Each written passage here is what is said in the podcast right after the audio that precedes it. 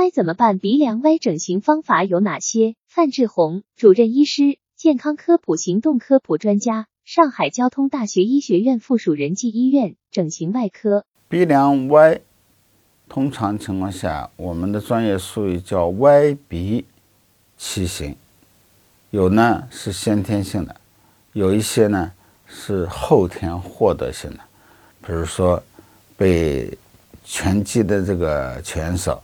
被这个对方把鼻骨给打歪了，然后造成了一个歪鼻畸形。还有一些呢，就是天生的鼻中隔的一个歪斜。所以呢，鼻梁歪主要的原因有两个，一个是先天性，一个呢是后天性的。当然，鼻梁歪我们还可以分为上半部和下半部。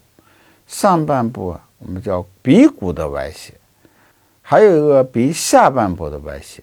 通常情况下，我们叫鼻中隔歪斜。这个鼻中隔呢，普通的语言来讲，就是两个鼻孔之间的那一堵墙啊，有的是歪的，所以鼻中隔歪曲其实也会造成鼻部的一个歪斜。鼻部的歪斜对人的容貌的影响其实是非常。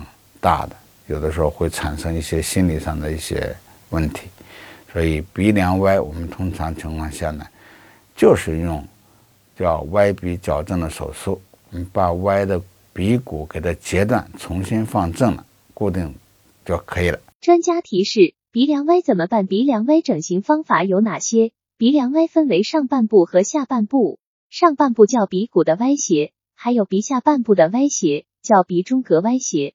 鼻中隔是两个鼻孔之间的一堵墙，有的是歪的，鼻中隔歪曲也会造成鼻部的歪斜。